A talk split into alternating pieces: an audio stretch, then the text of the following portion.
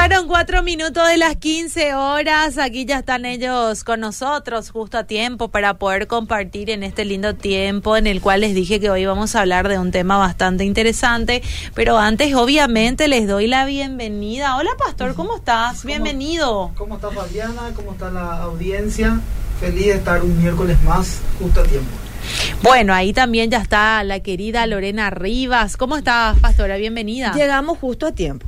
Justo a tiempo. Justo ya. a tiempo, justo a tiempo. Y encima después del retiro llegamos re bien. Espectacular es todo el retiro, Lore. Vos sabés que le vi a dos chicas por ahí que dijeron de la radio, que me suelen escribir Sí. acá. A ver, no, no recuerdo el nombre de la chica. Si por ahí está escuchando, que me envió un mensaje. Me dijo que estaba ahí en el retiro también y me Sí, saludó. Sí, habían chicas de, o sea, creo que fueron dos, si no me equivoco, si hay más que nos avisen, que, que se fueron de la radio y superó nuestras expectativas. Siempre el Señor nos sorprende. Y realmente fue un retiro donde nos acompañó, nos visitó. eh, estuvimos también orando, ayunando para que también el Señor nos acompañe, ¿verdad? Y fue bueno el Señor y fue fiel el Señor. Maravilloso fue. Bueno, espectacular entonces. Bueno, ahora se viene el retiro de hombres. Así mismo, Fabiana, el 17 y 18 de septiembre. Eh, vamos, los hombres vamos a ir de retiro. Eh, tanto invitados, el costo del retiro es 200 mil guaraníes. El lugar también donde estuvieron las Ujú. mujeres en el Hotel Los Alpes San Bernardino. Bueno, estamos para servirle a los, a los hombres. Bueno, así que las mujeres, por favor, eh, ayúdenle a sus esposos para que puedan ir también al retiro. Ellos se Claro. quedaron con los chicos mientras ustedes iban. Ahora eh, los eh, esposos se tienen que ir al retiro también. Así, Bueno. Las tienen que ayudarnos para que todos los hombres vayan al retiro. Fabiana. Bueno, uno de los de las plenarias que me impactó mucho es la que hizo nuestro querido pastor Miguel Benítez y habló de subir al monte y eso es el tema el del cual vamos a tratar hoy en subir al monte, pastor. Sí, un tema bastante interesante. Yo, mira, Fabi, eh, dije qué mensaje podía dar eh, y podía darle a las mujeres, pero en realidad es un mensaje eh, para todo ser humano. Eh, y ahí empecé a meditar y, y creo que el Espíritu Santo me guió un poco al, al acontecimiento extraordinario que tuvo Jesús con sus discípulos cuando él se transfiguró. Es muy importante, Fabi, porque el monte simboliza en la Biblia, eh, tiene un significado mu- muy importante y resaltante. El monte es el lugar donde Jesús se apartaba a encontrarse con su Padre, nada más y nada menos que era el lugar íntimo de Jesús, donde él oraba a Dios. Hay muchos versículos bíblicos que argumentan justamente este acontecimiento que estoy mencionando. Y después de, de- de- de estar en ese encuentro con, con Jesús, poder fijarte en la palabra de Dios en la Biblia para procesar un poco, esco- escogí a sus discípulos. También eh, fue al monte a dar un- una enseñanza muy conocida en el capítulo 5 de Mateo, el sermón de la montaña, donde sus discípulos y la multitud escucharon el mensaje. Ahora, sus discípulos al bajar de, de la montaña, después de haber escuchado el sermón del monte, ya no fueron iguales. Al bajar al, al llano, ellos ya fueron hombres que transformaron el mundo por medio de la enseñanza misma de Jesús. Eh, me preguntaba yo un poco, ¿por qué las multitudes que también oy- oyeron el sermón de la montaña, por qué fueron los doce aquellos que transformaron el mundo con el, con el evangelismo, con las enseñanzas mismas de Jesús, viendo también no solamente la enseñanza, sino que lo que hablaba, también él lo, lo vivía con sus actos, con sus hechos. Entonces, eh, después de mirar todo un poquitito esos aspectos, yo dije, ¿por qué las multitudes? ¿Por qué no generó ese mensaje tan potente y tan poderoso en las multitudes? ¿Por qué fueron a sus discípulos ese círculo más íntimo? Y empecé a examinar un poco, ¿verdad?, de, la parte íntima. Y me llevó un poquitito ese, examen a, a al rey David, Fabiana. El rey David tenía una comunión con Dios. Él buscaba ese lugar de intimidad, así como Jesús en el monte, David también buscaba ese lugar de intimidad. Y él oraba de esta manera, Fabiana, en el Salmo 139, un salmo muy conocido, él decía, examíname, oh Dios, y conoce mi corazón, y pruébame. Él, le pedía a Dios que le, examina, que le examinara su corazón. ¿Y por qué le pedía esto el rey David a, a Dios mismo que le examine su corazón? Para desarraigar toda injusticia.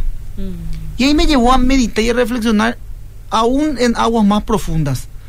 Porque empecé a analizar desde esta óptica.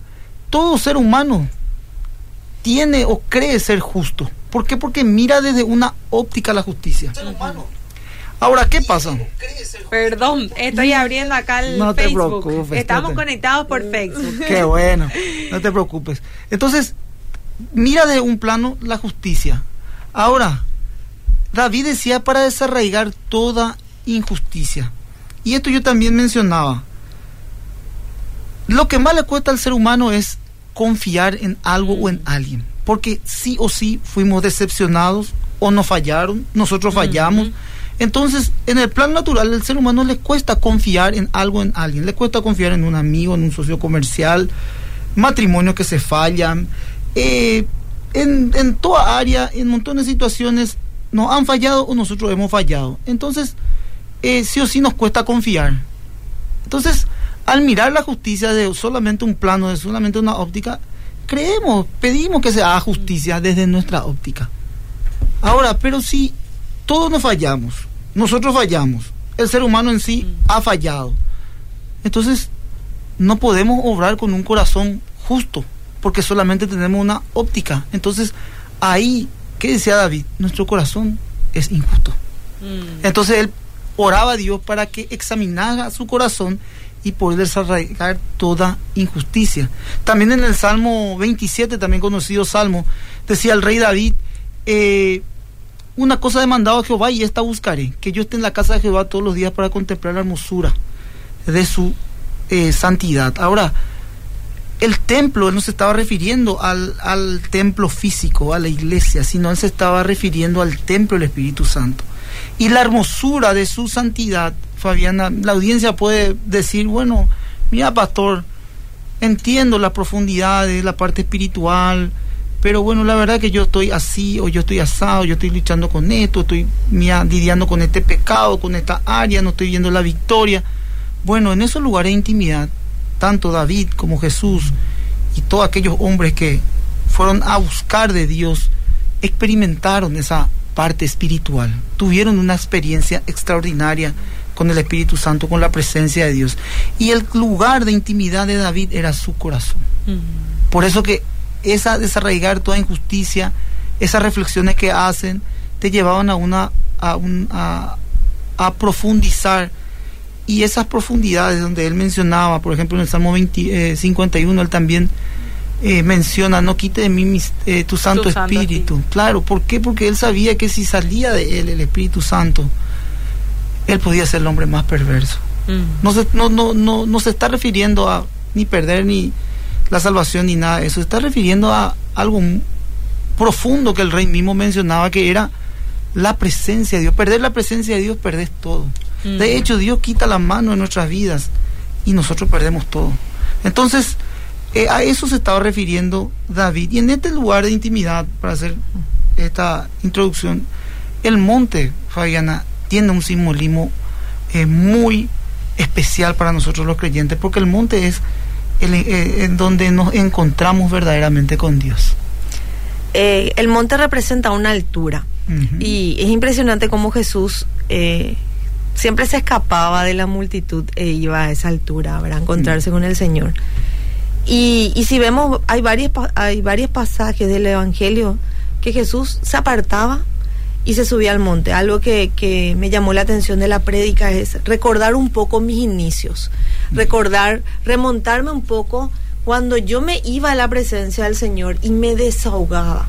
Entonces hice, eh, en ese momento de la prédica del pastor Mie, yo empezaba a remontarme mi antes y mi hoy. Quizás hoy tenemos un poco más responsabilidades con mi, con el pastor. Entonces es como que yo no, no descuido mi tiempo con Dios, pero me cuesta tener esos tiempos de intimidad de verdad con Dios. Es como que estoy con Dios, le cuento, le entrego, tengo mis versículos de apoyo para orar, cuando oro por mis hijas, cuando oro por mi esposo, cuando oro por, el- por la iglesia, tengo mis espadas de guerra tengo mi tiempo con Dios para leer la palabra, algo que, que yo no puedo, yo soy, tengo muchos defectos, pero lo que más a mí, yo soy muy apasionada de la palabra de Dios, espero que el Señor siempre eso avive esa llama en mí, ¿verdad? Que, que amo mucho la palabra de Dios, entonces trato de buscar sí o sí esa fuente de vida para mí. Pero eh, me di cuenta que yo dejé de desahogarme con Dios, que yo dejé de hacer consejería con Dios que yo ya no le contaba mi problema al Señor, ya no le, no le decía al Señor, me pasa esto, me, me siento así. Entonces cuando, cuando el pastor predicaba, yo me sentía tan así, digamos, tenía una convicción de pecado tan grande, decir, perdóname Señor, por descuidar esos tiempos contigo. Porque, eh, o sea, es como un engaño también, ¿verdad? Porque yo me acuerdo, y, justamente ayer con las chicas en el estudio de Corintios compartí, cómo yo me desahogaba con Dios. Yo a veces entraba en mi pieza, me llaveaba y le decía al Señor, quiero hacer consejería contigo. y, eh, dentro de las prédicas que compartió también la, eh, la pastora Lili, habló de Jonás. Y cómo Jonás le respondía al Señor, ¿verdad? Y era un igualado, la verdad, Jonás, ¿verdad? Pero no me voy a ir a Nínive. Pero, y algo que resaltó la paz Lili era pero qué confianza tenía con Dios.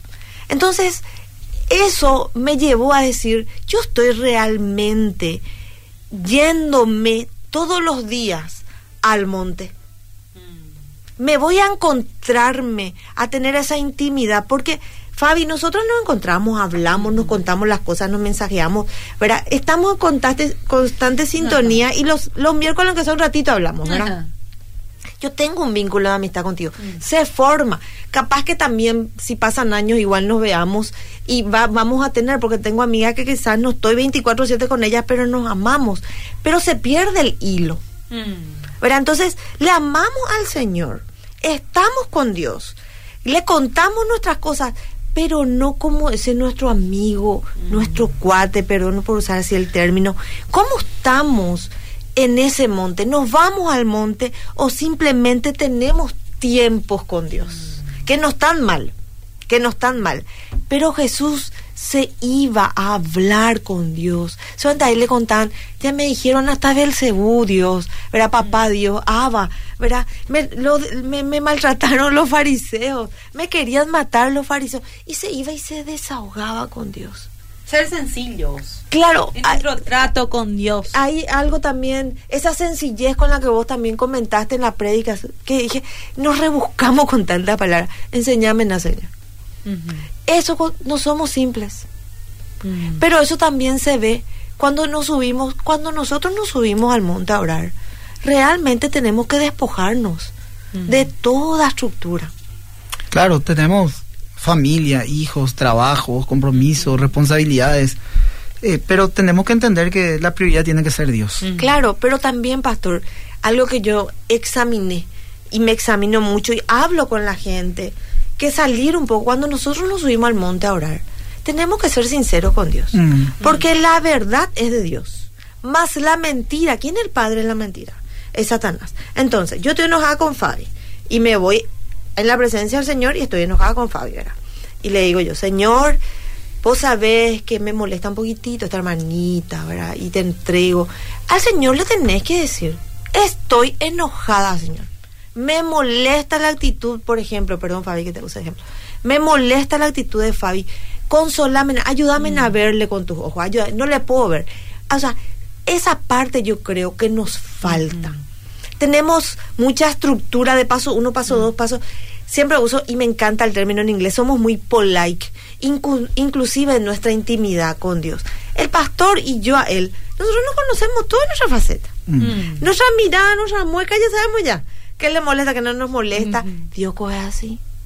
Mm. Y nosotros nos vámonos con cara de buena gente ante Dios. Ponémoslo nuestra manito así, cara de chuchulina, Señor pero sabe que hay en nuestro corazón. Y otra cosa, la, raíz de amargura estorba esa gracia de Dios. Y dice la palabra, que, que tengamos cuidado de que ninguna raíz de amargura estorbe esa gracia. y entender o no confesar esos enojos, esa rabia, ese odio hacia algo que nos molesta, es una mentira.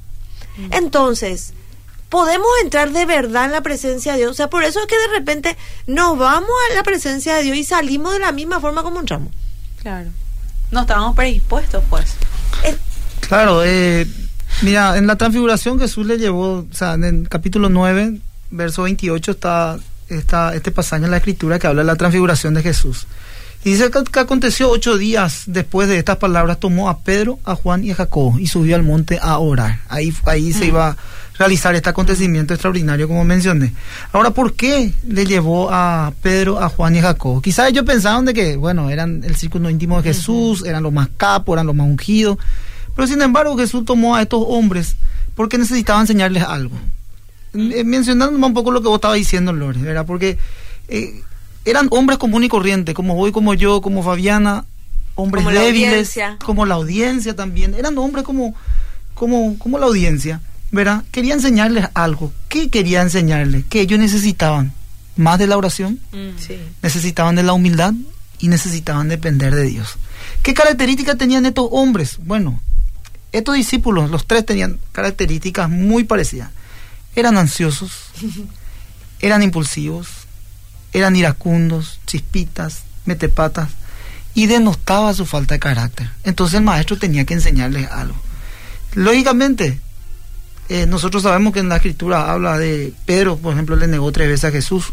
Juan y Jacob eran conocidos como el hijo del, del, trueno. En una porción de las escrituras, ahí mismo, 9.51 de Lucas, Jesús mismo reprenda a Pedro y a Juan porque pidieron que descienda fuego del cielo, que les queme a todos los samaritanos. Ahora, Jesús era el modelo a seguir y no solo enseñaba con palabras como yo mencioné, sino con actos y con hechos. Era un hombre con autoridad y esa autoridad generaba humildad. Y en el monte ocurrían varias cosas. El punto uno, por ejemplo, se transfiguró Jesús. Dice el 9.29 que entre tanto oraba, su apariencia, su rostro eh, se hizo otra y su vestido blanco resplandeciente el rostro de Jesús cambió. Debemos entender que orando en el monte, nuestra vida será transformada. Y de hecho es así, ¿verdad? Porque eh, el corazón alegre hermosea el rostro. Entonces cuando uno tiene lo que estás mencionando, Lore, una, una comunión íntima con Dios, se desahoga, cuenta su verdad, aquella íntima que quizás ni vos ni yo no sabemos, porque ahí donde, donde, donde el ser humano no puede llegar, mm. ahí está Dios. Y Dios sabe tu corazón y sabe tus pensamientos. Por eso también mencionaba a David al comienzo, porque él se derramaba delante de Dios con sinceridad. Por eso era un hombre conforme al corazón de Dios. Ahora, no solamente cambió su rostro, sino su aspecto, o sea, todo cambió. La ropa simbolizan los vestidos, blanco, la pureza, la santidad. Lo que pasa es que al estar en la comunión con Dios, en la presencia de Dios, ¿qué hay? Ora el Espíritu Santo convenciéndote de tus pecados. Entonces, es un derramamiento, es una entrega total, absoluta, es una obra espiritual muy poderosa porque es, eh, el hecho de entregarte completamente a tu Dios, íntimamente, vos y Dios.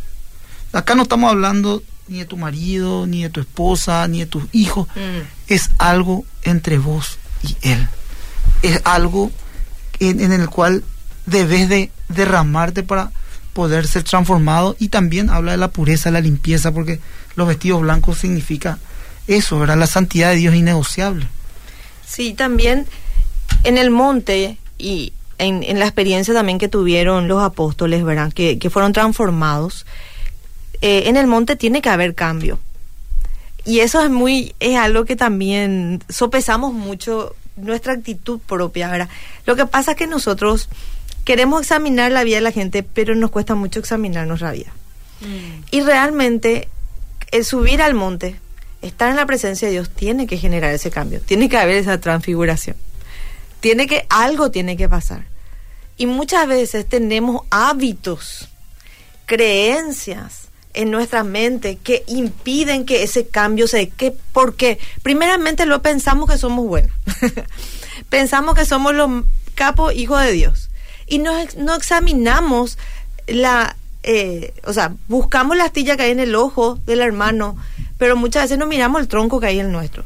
Y yo creo que como creyentes nosotros tenemos que examinar por qué no hay un cambio de actitud nomás, de refrigerio en nuestro corazón, de amor. O sea, eh, muchas veces em, no tenemos realmente, eh, no, no entendemos o no se revela qué está mal en nuestra vida. Y muchas áreas, por ejemplo, la raíz de amargura genera tristeza en la mirada, genera tristeza, eh, sos eh, pirebaí, sos, sos argel, sos un poco, un poco susceptible a las cosas, te irrita todo, o sea, si nosotros, sería bueno también hablar de la raíz de amargura, los ítems que manifiestan, entonces hablando más de la mujer que nosotras, Dios nos hizo emocionales, ¿cuánto tenemos que cuidar nuestras emociones con el Espíritu Santo y con el poder de Dios? Eh, examinar un poquitito nuestro corazón, de, de, descargarnos ante Dios, contarle al Señor todo, todo, todo lo que nos molesta. Entonces, usando el término del corazón alegre, hemos visto vidas transformadas y rostros transformados. Si nosotros nos ponen una foto del antes Ah, al hoy, no. tenemos otra cara. Pero no sé cuántos años luego ya seguramente estamos más jóvenes. Sí. ¿verdad? Tenemos otro rostro, todo el mundo así. Si vos me pones, no sé, eh, cuando Gaby, cuando todavía no nace Yami, y estaba Gaby nomás, mi rostro, con el rostro de hoy, era diferente. Entonces podemos testificar todas las que llegamos a Cristo y todo lo que venimos de, de, de ese mundo, de ese sistema, ¿verdad? Cómo Dios restauró nuestra vida. Pero no es en base a cirugía o en buena alimentación. Mm. Nos, lo interior Claro, la parte espiritual. fue transformada por el poder de Dios para que en el exterior Se manifieste. reflejado. Pero es, ese, ese poder transformador de Dios tiene que estar constantemente activo. Mm. Porque te puede pasar a vos, Fabi, que nosotros le amamos al Señor, pero sin querer queriendo, estamos están en- en- viviendo el día a día y las rutinas del día que perdemos la esencia de nuestra conexión con Dios. Mira, dijiste algo muy interesante. Gracias, pastor. Hay, no, en, el monte se generan los cambios, la transfiguración, pero también hay revelación de Dios Amén. para tu vida. Sí. Ahora, ¿por qué dos varones estaban, Fabiana? He aquí dos varones, dice el Lucas 9, 30 al 32. He aquí dos, eh, dos varones que hablaban con él, los cuales eran Moisés y Elías, quien aparecían rodeados de gloria y hablaban de su partida que Jesús iba a cumplir en Jerusalén. Ahora, ¿por qué aparecen dos varones? Acá hablamos de Moisés y Elías. Bueno, ¿sabe por qué, Fabiana? Porque el velo aquí es quitado para poder ver lo que Dios quiere de nosotros para nosotros. ¿Por qué Moisés? Porque Moisés era un hombre que no reunía ninguna característica para ser un líder. Mm. Moisés era inseguro, tenía serio problema emocional, luchaba contra la ira, serio problema emocional de carácter, impulsivo. ¿Sabe dónde se encontró Moisés con Dios? En el desierto. En el monte. y en el desierto. Dios trató con él, lo transformó y lo convirtió en el líder que lo condujo a la libertad al pueblo de Israel. ¿Por qué Elías? Elías dice la Biblia literalmente que era un hombre sujeto a pasiones como nosotros. Ahora tenía una característica que quizás mucho la audiencia va a entender. Yo también tengo esa característica, o luché y lucho. Era depre. Elías era depre, era tristón, era inseguro, miedoso. Nada más y nada menos que con el poder de Dios venció a 450 profetas de Baal. Le desgolló. Dios le, o sea, vio la gloria de Dios, la victoria de Dios sobre los falsos profetas. La bruja que Isabel le envió una carta. Le dijo que así mismo como le mató a los 450 profetas, así también ella le va a degollar a él. ¿Y qué pasó con el profeta Elías? Se deprimió, se fue a su cueva, se encerró porque tenía miedo de la bruja. Nada más y nada menos. Entonces, ¿por qué Elías y Moisés aparecen en esta escena? Para confirmar que Dios tiene planes con nosotros, con la audiencia, y que esos planes los va a cumplir. No importa lo que haya hecho. Dios tiene un plan con nosotros. Ahora, vos me decís, y pastor, ¿cómo yo descubro el plan que Dios tiene conmigo? Subite al monte, porque Dios te va a revelar. Amén. Qué importante realmente. Así es. Entonces, tenemos que anhelar ese monte. O sea, para todo creyente, ese lugar íntimo debe de ser el lugar donde nosotros encontramos cambios, revelación y debemos de estar en ese, en ese monte. Ahora, eh, en el 33, por ejemplo, para ir cerrando, dice, y sucedió que apartándose de ellos, Pedro dijo, maestro, maestro, bueno, para nosotros eh, que estemos aquí, hagamos tres enramadas, para ti, para Moisés, para Elías, no sabiendo lo que decía, dice la Biblia y gusto y tereí, hay veces que estar en la presencia de Dios. Yo eso le mencioné a las chicas. No queríamos venir No, que no, eh, eh, es una, da gusto tener revelación, te mira a los ojos, hay sinceridad, transparencia, el Espíritu Santo te toca, hay quiebres emocionales, lágrimas. Los hombres, por ejemplo, lloran cuando cuando va a terminar el retiro, lloran porque no quieren volver a su casa. Nosotros tipo lloramos también, pastor. ah, bueno, bueno. Nosotros así como graficaste. así también.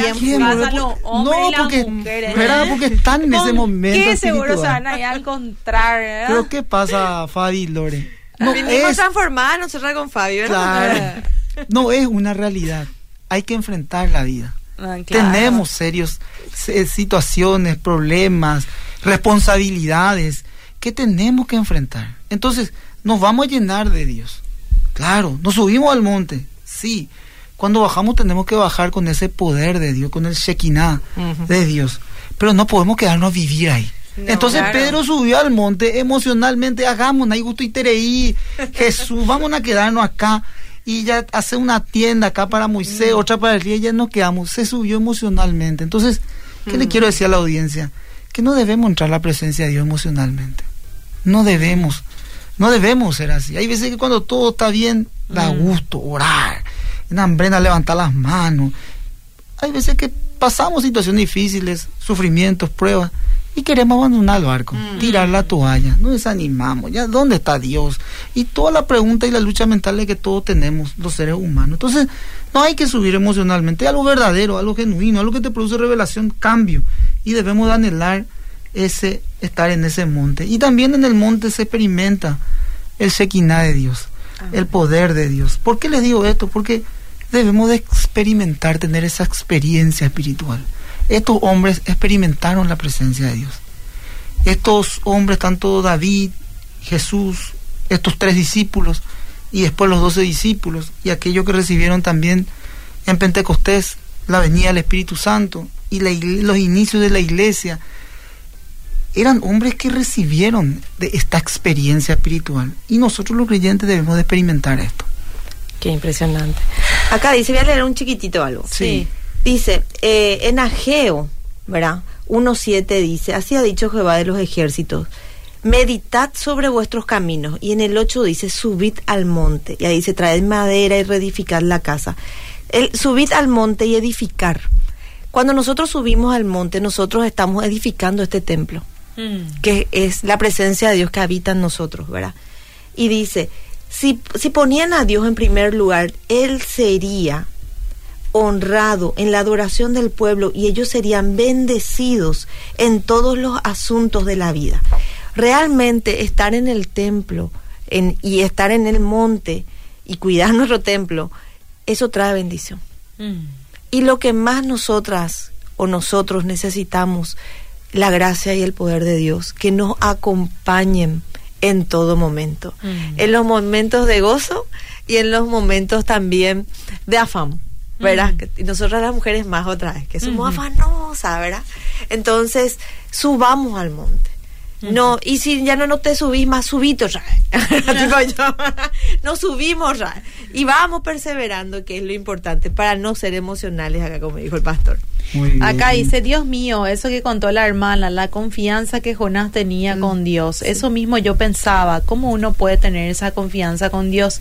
Bendiciones, siempre escucho el programa, dice. Qué bueno. Agradezco a Dios por la vida del pastor Miguel y la pastora Lorena. Recuerdo que cuando algunos años atrás visitaban el penal de Tacumbú para el servicio en el pabellón Libertad junto a Marcos Beren y otros hermanos, un abrazo grande, pastor. Soy Ernesto de Ñembú. Abrazo, abrazo, sí. Acá dice, nunca me fui a un campamento. Este año me tocó ir al campamento de Pedro Juan Caballero y realmente entendía a mis hijos por qué venían a llorar del campamento, porque no querían venir. Muy bien. Gracias a la audiencia que siempre está conectada. Bueno, Fabi, para ir cerrando, el monte es un lugar alto, decía Lore, el monte es lugar de encuentro con Dios. Tenemos que tomar la decisión de subir al monte. ¿Qué significa el monte? Significa orar, buscar el rostro de Dios Y cuando uno está en ese lugar hay que aprovechar porque Dios te va a hablar. Mm. Los discípulos tuvieron esa característica porque ellos fueron hombres que pusieron en práctica la enseñanza porque ellos oyeron la voz de Dios.